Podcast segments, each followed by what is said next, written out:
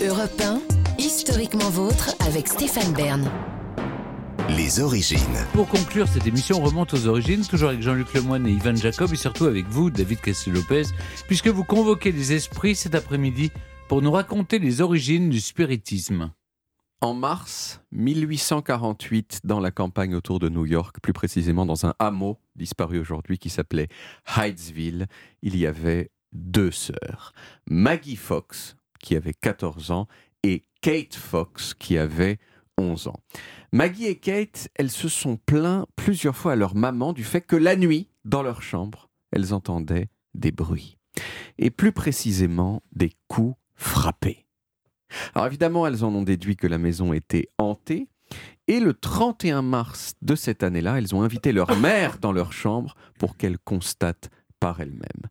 La mère a posé une question simple. If it's a spirit, make two raps. Si c'est un esprit qui est là, frappe deux coups. Et la mère a entendu deux coups. Une conversation s'est engagée avec l'esprit et elle a révélé que l'esprit était celui d'un colporteur qui avait été assassiné puis enterré dans la cave de la maison des années plus tôt. Truc de ouf. Ensuite, les deux sœurs, elles ont invité les voisins à constater par eux-mêmes. Ils sont venus et à chaque fois, la conversation s'est répétée. Et tout le monde a été convaincu que la maison des Fox était hantée. Alors à ce moment-là, leur mère a commencé à avoir peur pour ses filles et elle les a donc envoyées chez leur sœur aînée qui s'appelait Léa et qui habitait dans une autre ville, la ville de Rochester. Mais ça n'a pas suffi. Dans leur nouvelle maison de Rochester, les sœurs Fox, elles ont continué à pouvoir parler aux fantômes en prouvant du même coup que ce n'était pas lié à la maison, c'était plutôt elles qui avaient des super pouvoirs. Et là, la grande sœur, leur grande sœur Léa, elle a flairé le bif. C'est-à-dire, elle a vraiment dit, putain, il y, a y a vraiment de la maille, de la moula à se faire avec cette histoire.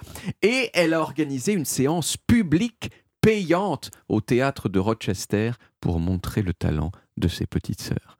Les sœurs, elles ont montré au théâtre aussi qu'elles arrivaient à discuter avec les morts, et elles sont instantanément devenues des stars. Et non seulement elles sont devenues des stars, mais elles sont restées des stars pendant des dizaines d'années, pendant lesquelles elles ont sillonné les États-Unis pour montrer leur talent. Euh, il faut dire aussi parce que à cette époque-là, c'était précisément le moment où la magie en général et les croyances surnaturelles en particulier, ça faisait un carton aux États-Unis. C'était aussi une époque de progrès scientifique, de malade, l'électricité, le télégraphe, que plein de gens considéraient comme un petit peu magique. Et il y avait aussi une troisième chose à cette époque-là, qui a fait le succès de ce genre de démonstration, c'est la guerre de sécession. Parce qu'à partir de 1860, il y a plein, plein, plein de gens qui brusquement sont morts aux États-Unis dans cette guerre. Et ça a endeuillé des milliers de familles qui avaient super envie de parler avec leurs proches morts et qui donc étaient très susceptibles de croire ce qu'on leur disait sur ce point de vue-là. Cette mode du, spiritisme venu des États-Unis, elle a fini par traverser l'Atlantique et devenir une mode en France aussi, mais dans une version qu'on pourrait dire légèrement plus intello, puisque les Français, ils ont avoir tendance à entourer euh, ces phénomènes surnaturels de justification philosophique et scientifique. Et puis, et puis, en 1888. Coup de théâtre international, scandale, vérité. Maggie, l'une des sœurs Fox, elle révèle en public devant une salle comble que depuis le début, elle et sa sœur ont tout inventé. Notre seul but, elle dit, c'était de faire peur à notre maman, qui était très superstitieuse, pardon, et qui avait peur de tout. Et en fait, c'était elles, les sœurs, qui faisaient le bruit elles-mêmes, soit en tapant discrètement avec leur orteil sur le cadre du lit, soit en laissant tomber sur le sol une pomme attachée à une ficelle. Mais alors, devant tout le monde au théâtre de Ah Rochester. oui, c'est ce qu'on allait vous demander. Comment elles faisaient, les sœurs? Eh bien, elles avaient une technique un petit peu plus compliquée. Elles faisaient craquer discrètement les articulations de leurs doigts et de leurs orteils. Technique qu'elles avaient apprise patiemment à maîtriser pendant leur enfance.